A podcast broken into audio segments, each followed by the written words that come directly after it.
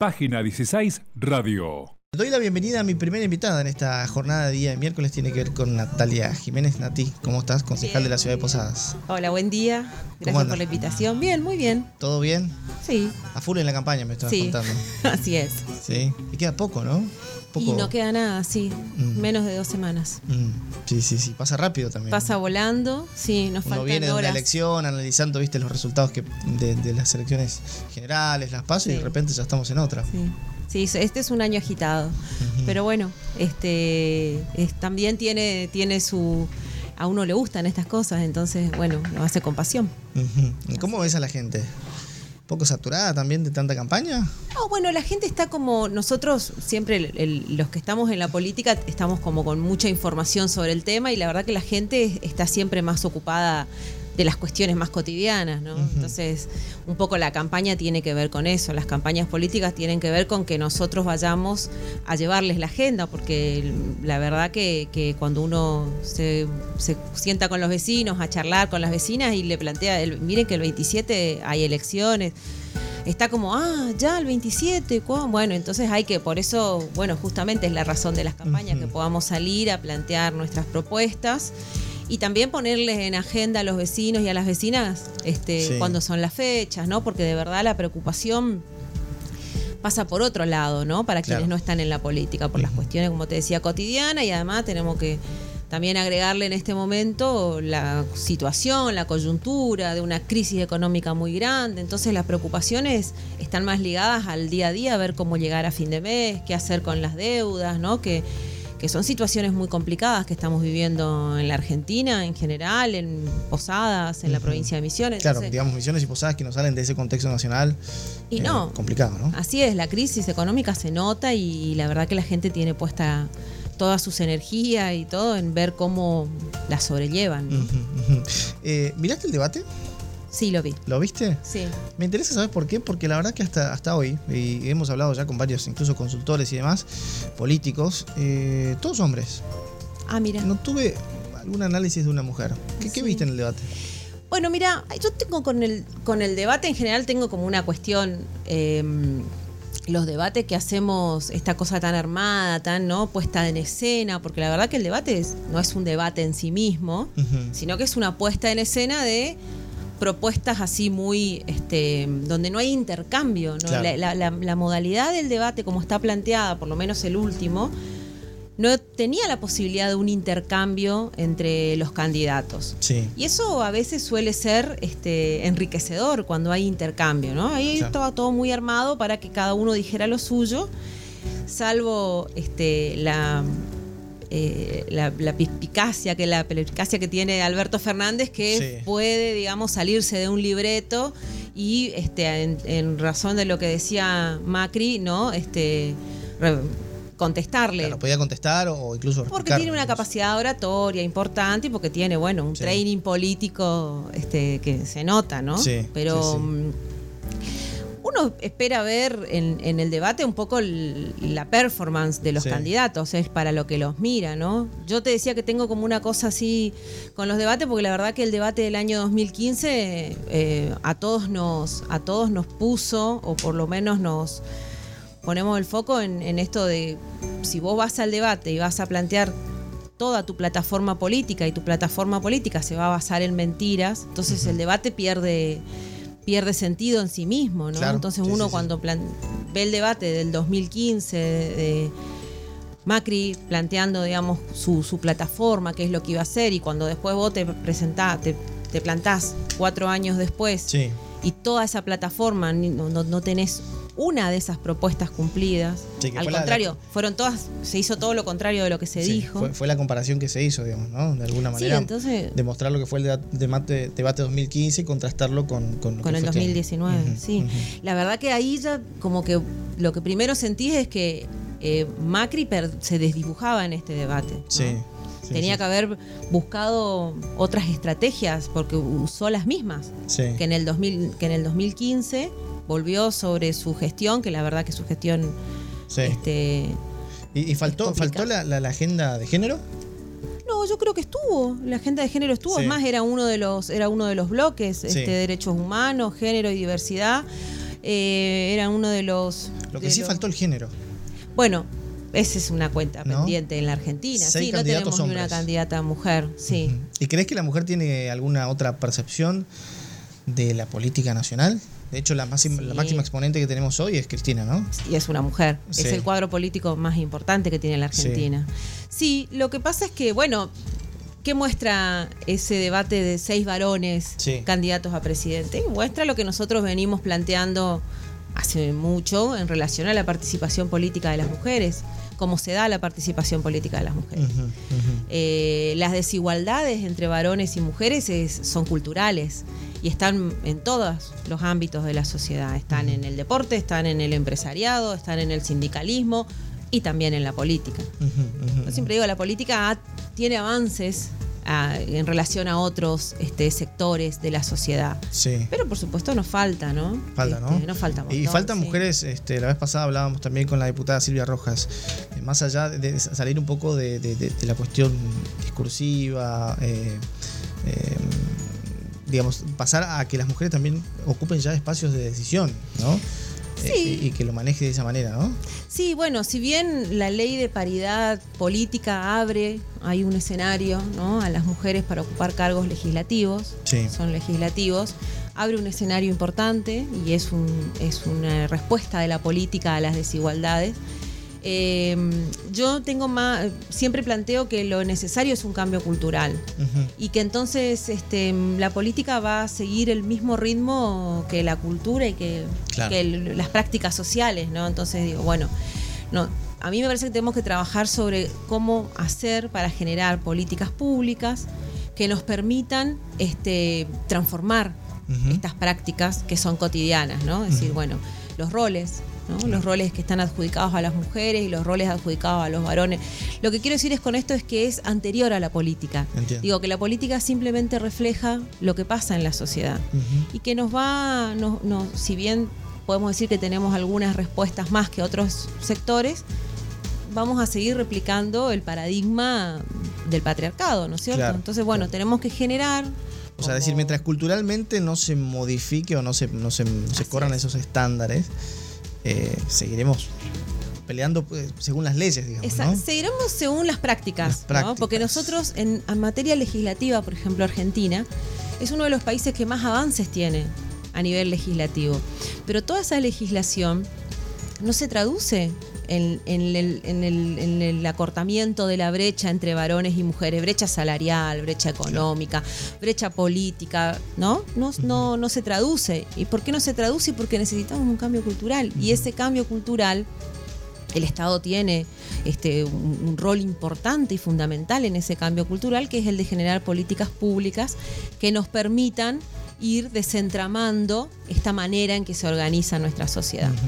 Y yo planteo también la necesidad de que esas políticas públicas este, generen liderazgos femeninos, ¿no? Nosotros podamos, podamos eh, plantearnos a los liderazgos femeninos, no solo en la política, porque la política es solo un sector. Claramente, sí, sí. Digo, sí. Es lo más visible, digamos, también, y lo más criticable en muchos aspectos. Y a veces Viste que somos muy politizados, No, pero yo digo que la política, porque, porque le corresponde, siempre entiende las agendas de la sociedad. ¿no?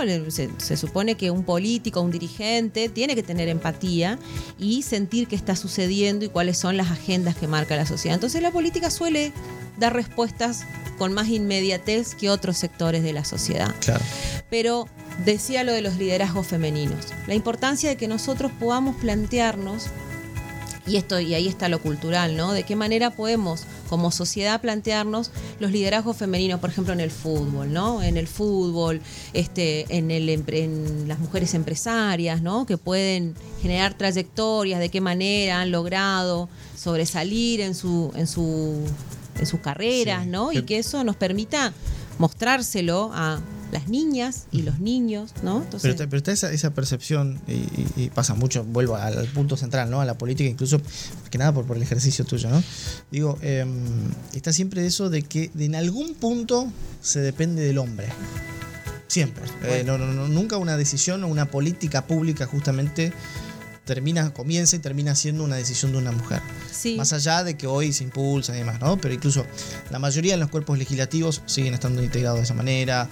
Eh, las decisiones finalmente siguen siendo de un intendente, es decir, eh, siempre en algún punto, ya sea por una ley, por un cambio cultural, por lo que sea, termina siendo de una mujer. Sí, sí, no, bueno, porque la De- de un sociedad- hombre, perdón. Sí, sí, porque la sociedad está organizada de esa manera. Y no es una cuestión de género también decir que, que, que- que los hombres no sirven o lo que sea, sino No, una no, cuestión de... es, es simplemente de un diagnóstico. digamos. Es Sí, un sí, diagnóstico de lo que sucede. De- la sociedad está organizada así. Este, nosotros siempre nos planteamos dent- para, para hablar de lo que, de lo nuestro, ¿no? Nosotros planteamos en la política siempre que las mujeres, las mujeres están, sos- sostienen el entramado social. Este, digo, por ejemplo, en los barrios, ¿no? Las mujeres, las presidentas de comisión vecinal, las presidentas de cooperadora, las presidentas, las que están en las cooperadoras de los clubes barriales, son las mujeres las que llevan adelante el trabajo diario, cotidiano, el empuje, el esfuerzo, tienen muchísima garra. Claro. Pero a medida que vos vas viendo cómo van subiendo las responsabilidades, pero fundamentalmente la toma de poder, vas viendo que las mujeres van desapareciendo. ¿No? Hacia, Claro. hacia, digo, ahora la ley de paridad en lo que tiene que ver con la política nos pone ¿no? en igualdad este, con respecto a los varones en las listas legislativas. En las listas. Solamente en las No listas. en la composición legislativa. No, fíjate vos que no. Y ahí tenés el ejemplo del Consejo Deliberante de la Ciudad de Posadas. ¿no? El Consejo de la Ciudad, del- la Ciudad de Posadas tiene este, ley de lemas. ¿no? Entonces, quienes ingresan al Consejo Deliberante son siempre las cabezas de lista. Claro. Los número uno de las listas o las número uno de las listas. sí, sí, sí. Y están los partidos políticos que nosotros hemos hecho un informe relevado, este, la participación de las mujeres en el Consejo Liberante de la Vuelta a la Democracia al año 2018. Y la verdad que no superamos el 21% en todo ese trayecto, ¿no? Inclusive con ley de cupo del 30 y ahora con el, en 2019 con la ley de O sea, tampoco se cumple o se cumpliría, se cumpliría ese, ese No, el cupo de cupo 30%. tampoco se cumple. ¿Pero por qué? Porque la excusa de los partidos políticos es no, lo que pasa es que por la ley de lema no entran mujeres. No, la ley de lema, si las mujeres fueran en la cabeza de lista, Habría que entrarían correrlo al hombre y que entre la mujer, digamos. Y sí, van siempre los mismos varones en las cabezas de listas en la ciudad de Posadas. Y, y las mujeres que estamos somos las mujeres del Frente Renovador de la Concordia. En este momento estamos Anaí Repeto y yo somos concejalas. Sí. El, ahora el 10 de diciembre reno- renuevan las bancas e ingresa Mariela Dachari y Marlene. Bueno, dos nuevamente, dos mujeres concejalas del Frente Renovador de la Concordia. Porque están en los topes de lista. Claro, claro, claro. Pero, pero esto incluso eh, va más allá también de, de- de- de los partidos políticos concretamente, ¿no? Si es, es una lectura de cómo está la política hoy, ¿no? De cómo, de cómo está Sí, pero, compuesta pero hoy. tiene que ver con la participación de las mujeres en los partidos políticos. Sí. Fíjate, el PRO, este, el PRO eh, presenta listas en el Consejo Liberante desde el año 2009. Sí, Desde el año 2009 no ha ingresado una mujer del una PRO. sola mujer. Ni una mujer. Entonces, eh, hay, ahí hay una, hay una, una, una mirada que hay que analizar, ¿no? Es decir, bueno, ¿cuál es la participación política de las mujeres en algunos partidos? Hay menos participación, seguro. Ley Micaela, ¿qué- Importantísimo. qué, eh, ¿en qué va, más o menos sabemos de qué se trata, digamos, una capacitación en, en- en distintas instituciones y en el Estado en general? Eh, ¿Cuál es el objetivo final, digamos, en lo que es la ciudad de Posadas? Bueno, viste que recién hablábamos del cambio cultural. Bueno, yo creo que la ley Micaela va a ser una, una política pública que va a propiciar el cambio cultural sin dudas. Eh, que nosotros, la ley Micaela, por supuesto, es una, es una ley que obliga a todos los funcionarios del Estado, mm, del Estado municipal, Claro, este provincial. Y nacional, o sea, de todos los estados, y además de los tres poderes de esos estados, es decir, el Poder Judicial, el Poder Legislativo y el Poder Ejecutivo, es decir, al Estado en su conjunto, a capacitarse en perspectiva de género. Entonces, nosotros, yo te decía, hoy tenemos una legislación, una vasta legislación que además es de vanguardia en Latinoamérica este, con respecto a derechos de las mujeres. Pero esa legislación, si vos no tenés un funcionario, y digo, recordando por qué la ley Micaela se llama ley Micaela, Sí, claro. eh, Micaela muere porque un funcionario público no tenía perspectiva de género para implementar este, la ley, ¿no? El juez que libera a un violador Sí. y lo deja libre por, por este, irresponsabilidad Sí. o por la manera en que analiza la ley lo deja libre y, y ese, ese preso, digamos, viola y mata a Micaela. Sí. Entonces, bueno, si ese juez hubiera tenido una mirada de perspectiva de género en el análisis de ese expediente, probablemente Micaela no estuviera muerta hoy. Entonces, por eso es fundamental la, la perspectiva de género y la capacitación y la formación de los agentes del Estado. En la justicia, los jueces, los magistrados siguen siendo jueces. Sí, Seguramente en, en el proceso de esta capacitación y de, de más que nada el cambio cultural, también va a haber cierta resistencia. En esos casos, ¿hay, hay, hay sanciones o Es qué se prevé? claramente, sí, la ley, te eh, la ley obliga. La- el artículo 1 de la ley dice eh, expresamente que es obligatoria la capacitación. Y, y es para todos y todas. Claro. ¿no? Entonces, no hay rango, no hay, eh, deben ser capacitados todos y los organismos deben informar este, al Instituto Nacional de las Mujeres los planes de capacitación, los números de la capacitación. Es decir, eh, es una ley que de verdad va a transformar, por lo menos, em, la, la- la- la forma en que el Estado eh, va a analizar la normativa que, corre- que tienen respecto a este, derechos de las mujeres y, cómo implementa las políticas públicas, que eso es lo fundamental. Porque yo siempre digo cuando hablamos de la ley Micaela, digo, bueno, hay que, la ley Micaela habla de capacitación a todos los funcionarios y funcionarias del Estado. Entonces vos decís, bueno, el Estado es una cosa como tan abstracta que uno dice, bueno, el Estado, ¿qué es el Estado? Sí. Bueno, el Estado es la enfermera que está en el CAPS de Latinoamérica. El Estado es la agente de policía que toma una denuncia allá en la última comisaría, en el interior profundo de la provincia de Claro, Misiones. ponerle rostro, digamos. Eso es el Estado. El Estado somos los que todos los días recibimos, ¿no? Claro. Al ciudadano y brindamos un servicio a la ciudadana. Ahora, le, le damos herramientas legislativas por un lado, eh, capacitaciones, eh, hay, hay muchísimas herramientas hoy si quiere uno eh, incluso meterse en esto de la cuestión de cómo empezar a respetarnos un, un poco más, ¿no? que en definitiva ese es el objetivo también que, que establecen, est- establecen estas normas. ¿Crees que es una cuestión ya generacional también? Digo, hay chicos jóvenes que ya vienen con otro chip, vienen ya pensando de manera distinta, incluso aceptan eh, otro tipo de, de visiones con las cuestiones de género, ¿no? Ujú. Eh, es una cuestión generacional también, Sí. que, lo- que digamos se traslada también en un problema en generaciones más grandes, porque ya son así, digamos, han crecido en una sociedad ma- machista y lo han visto así. Pero para los jóvenes es quizás ya una cuestión más, digamos, ¿no? Sí. Como que ya no, no le prestan tanta atención como nosotros. Mira, eh, todo lo que. El, tema es que es cultural y que es de la manera en que nosotros nos organizamos como sociedad. O sea, la cultura es todo lo que los, los, los hombres y mujeres creamos, ¿no? Es lo que todo lo que hacemos diariamente, son nuestras prácticas diarias. Eh, y las transformaciones culturales tienen que ver con el tiempo y por eso son generacionales. Claro. Porque todo lo que nosotros, este, lo que viene en trabajo, inclusive lo ligado a los derechos de las mujeres, también es histórico, ¿no? Uno tiene que hablar que, qué sé yo, cuando decimos la, la ley, la ley Micaela o la ley de paridad. Este, esas son luchas históricas del movimiento de mujeres y estamos podemos ir hacia las sufragistas a principios, ¿no? Finales del siglo XIX, después lo que implicó en Argentina el voto femenino, ¿no? Con esta ley impulsada por Eva Perón.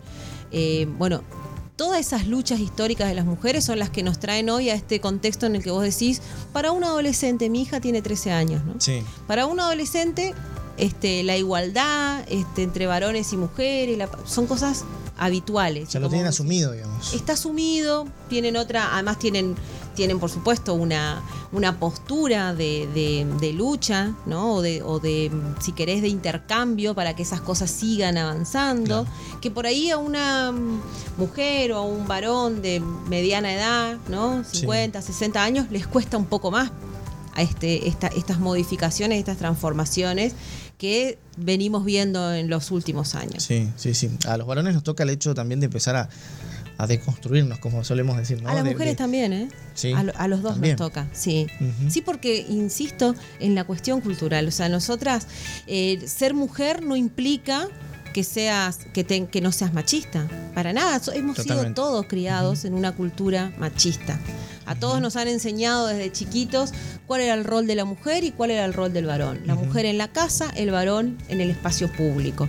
Y eso, y eso ingresa en nuestra, en nuestra vida o en nuestra práctica diaria, Sí. este, es aprendido. Eso es aprendido. Por eso la cultura se aprende. Entonces, todos estamos en el día a día trabajando, deconstruyéndonos, ¿no? Porque todo el día identificamos, inclusive quienes estamos este, comprometidas, quienes somos feministas y estamos comprometidas con, con la lucha de las mujeres por, por la igualdad de derechos, también nos descubrimos Claro, este, algunas prácticas que uno dice, uy, ¿y esto? Y como el darse cuenta, ¿no? Decir, Claro, wow. es, es razonarlo, replantearse, claro. decir, bueno, sí. ¿esto por qué, no? ¿Por qué aparece? Ujú. Nati, hoy es 16 de octubre y más allá de estas eh, cuestiones que estamos conversando, eh, hay un tema importante que tiene que ver con la alimentación. 16 Sí. de octubre es el Día Mundial de la Alimentación, como una propuesta de concientizar y demás para básicamente gente que sufre de la pobreza o la falta de alimentación, ¿no? Eh, interesante el proyecto que han presentado. ¿Es un proyecto ya o ya fue Es sancionado? un pro- no, es un proyecto, está, está en estudio, está en el circuito legislativo del Consejo Deliberante. Ujú. Se trata de reducir desperdicios. Sí, se trata de un sello, nosotros lo planteamos para toda la cadena de distribución, comercialización de alimentos en la ciudad de Posadas, un sello para este, aquellas empresas ¿no? que, que quisieran hacerlo porque no es obligatorio, es un sello voluntario. Eh, que siguieran un protocolo que nosotros planteamos en la ordenanza, siguen un protocolo de, de acción y pueden acceder a un sello que es este, Ciudad sin Desperdicio, Cuidemos los Alimentos, es un sello que, que planteamos como una especie de... Un poco tiene que ver con la sensibilización, ¿no? Este, y, y pensar en la cuestión del acceso a los alimentos y este sello está este, pensado para que no haya ni desperdicio de alimentos. A ver, ¿y cómo lo trasladamos esto para que lo entiendan Sí. el- el- el- en, lo común, así, ¿no? Eh, por ejemplo, un restaurante suele generar un enor- una enorme cantidad de desperdicio de, Desperdicio, alimentos en buen estado, Claro. que eso es lo importante. ¿Cómo- ¿Y cómo garantizar de que los ¿Cómo alimentos- garantizar que no haya desperdicio? Porque nosotros planteamos, eh, el sello lo que busca es que no se genere el desperdicio, por eso tenemos el protocolo. Siguiendo algunos tips de trabajo, ¿no? de, ma- de- de manipulación de los alimentos, uno puede no generar desperdicio. Después, nosotros trabajamos esta, esta ordenanza con una organización social, que es la Red Alimentar. La Red Alimentar es una organización que está en distintas ciudades de la Argentina y de Latinoamérica. Ellos trabajan y hacen este, em, la- eh, con ese desperdicio de comida en buen estado, ellos hacen rescate y lo redireccionan a lugares donde necesitan ese- esos alimentos. Sí. Eso es una parte del trabajo. Nosotros lo que estamos planteando con el sello es buscar concientizar, ¿no? sensibilizar a quienes están en la cadena de distribución de alimentos para no generar desperdicios. Porque, a ver, la generación de desperdicios, más allá de lo que implica para quienes no tienen acceso a los alimentos, que ya en sí mismo es, es dramático, ¿no? Que haya desperdicios de alimentos en buen estado por un lado y gente que no tiene acceso al alimento en otro. Eso ya es un problema social que tenemos que resolver. Sí, incluso los últimos índices de pobreza marcan un tercio de la población sin, sin, sin poder es- alimentarse y bajo la línea de Somos. 10 16 millones de pobres en la Argentina. ¿Eso qué quiere decir? Que si hay 16 millones de pobres es que hay falta de acceso a los alimentos de, Sí. esa, de esa población. Claro. Y nosotros, como Ar- Argentina, produce alimentos para 400 millones de personas. Es decir, algo tenemos que empezar a hacer. Si bien el Estado tiene responsabilidad, por supuesto, máxima en el tema, y, y los 5 millones de pobres que deja el gobierno de Mauricio Macri son resultado de sus políticas públicas, macroeconómicas, llevadas a cabo durante estos cuatro años. Eh, ta- el tema de los alimentos y el tema del acceso de los alimentos y la solución de la pobreza es una solución que tenemos que empezar a armarla y a trabajarla entre todos los sectores de la sociedad. Más allá del rol que le corresponde al Estado de responsabilidad, de hecho tenemos en, tanto en la nación como en la provincia y en la ciudad de Posadas, trabajamos la ley de emergencia alimentaria, ¿no? Y Sí, claro. se está trabajando a nivel de Estado estas cuestiones. ¿Qué con permitió la ley de emergencia alimentaria hasta hoy? Fondos. Fondos. Fondos. Eh, redireccionar, eh, primero duplicar, ¿no? Sí. La cantidad de, mm, de fondos este, y después que podamos hacer refuerzos.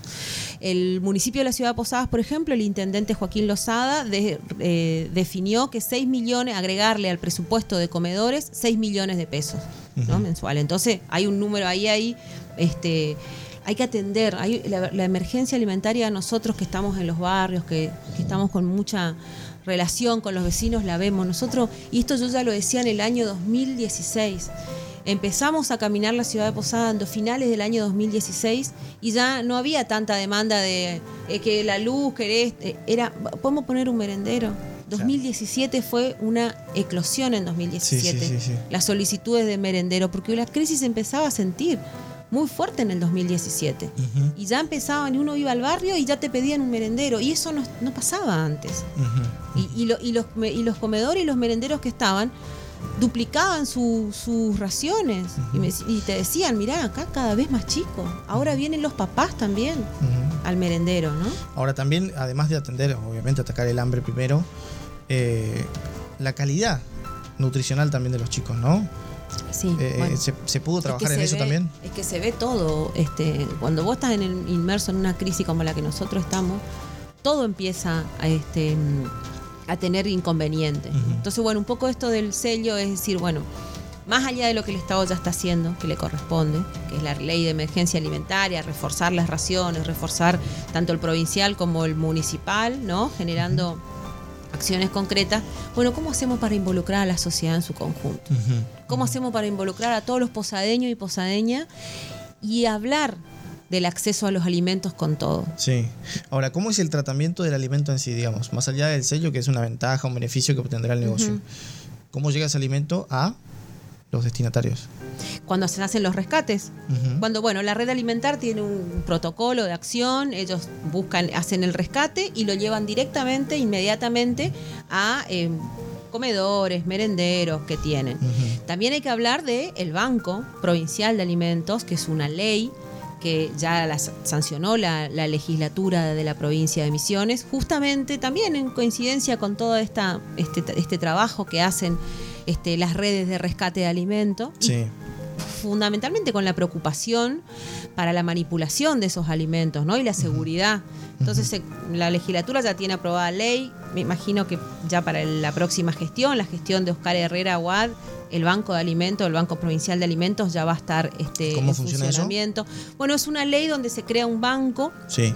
que lo que va a hacer es hacer de intermediario entre el quien eh, dona los alimentos en buen estado, que, que- que tiene como excedente, el banco los este, sistematiza, es decir, lo- tiene una estructura para, para guardarlos, refrigerarlos, todo, y después redirecciona a asociaciones, este, organizaciones sociales, ¿no? Esa va a ser, va a ser, el banco va a ser como un intermediario entre quienes tienen los excedentes de alimentos y quienes necesitan esos alimentos. Claro, claro, claro. Sí. Y en este caso, en el caso de esta ordenanza, ¿quiénes van a ser los que distribuyan los alimentos? La red alimentar. Nosotros no planteamos en el sello rescate de alimentos. Bien. Nosotros simplemente planteamos que el sello sea una un, un- un, digamos como una Un premio, digamos. un premio a que aquellas organizaciones, aquellos este comercio, pues fundamentalmente son comercios o empresas, estamos hablando de hoteles, restaurantes, supermercados. Claro, porque no hay que pensar solamente en los restaurantes que donde sobra comida, sino también pensar en, en stock de, de, de El protocolo es- marca todo eso, ¿no? Ah. Porque, a ver, cuando vos te estoqueas más de lo necesario, vas a tener este márgenes de, de- de excedente seguro, ¿no? Entonces, plantearnos eh, que el- desde, la, desde el- todo el proceso de manipulación de alimentos tengamos la mirada puesta en que no exista excedente. Nosotros también planteamos en un punto de la ordenanza que los cursos que da el municipio de manipulación de alimentos tengan esta información, ¿no? De cómo manipular para que no se genere excedente. Es decir, una manera de empezar a modificar la manera que tenemos. Nosotros vivimos una sociedad de consumo Claro. que lo- y el que en los últimos tiempos se ha desarrollado de manera exponencial y, eso lo muestran las cifras, las toneladas que de basura que el municipio este, junta ¿no? diariamente en Posadas. La verdad que son van increciendo, tienen, Claro. tienen un- hay datos que llaman la atención de cómo crece la cantidad, este, y, en comparación con otros municipios de la Argentina también es, alto el número de, mm, de, recolección que tiene el municipio de la ciudad de Posada. Y eso tiene que ver con estas cuestiones, ¿no? Con cómo nosotros, como ciudadanos, como ciudadanas en el día a día, ¿qué, qué, qué, cómo generamos estos, estos excedentes? Está bien, la, la responsabilidad del ciudadano común es una, la responsabilidad que puede tener un hotel, porque bueno, porque ya se tiene otra responsabilidad, ¿no? En, lo que implica la sociedad. Entonces, por eso nosotros planteamos, y porque el excedente que genera es muchísimo mayor también si lo genera. Entonces, bueno, plantear a esa, a esa cadena de distribución, ¿no? Comercial de, alimentos de, de, todo tipo, bueno, la manera en que vayamos modificando y generando con cuidado nuestras prácticas para no tener excedente. ¿Este proyecto cuándo estimás se podría sancionar? Y estamos, vamos a hacer todo lo posible para que se trate en las próximas semanas. Y una vez sancionado, no obliga a nadie, digamos. No obliga, es, voluntario. Nosotros queremos que, empecemos a trabajar este, con aquellas empresas que, bueno, pueden incluirlo en sus este, programas de RCE, de responsabilidad social empresaria. Hay muchas, ¿eh? Yo creo que va a ser exitoso porque, porque además también tiene que ver con el medio ambiente, tiene que ver con un montón de cuestiones que, están en agenda. Bueno, Nati, eh, hemos repasado varios temas. ¿eh? Te agradecemos mucho de que, hayas venido. No, gracias a ustedes por la invitación. Y estaremos atentos a la sanción de la ordenanza. Dale, buenísimo. Muchas gracias, Natalia. No, gracias a vos. Página 16. Síguenos en Instagram, Facebook, Twitter.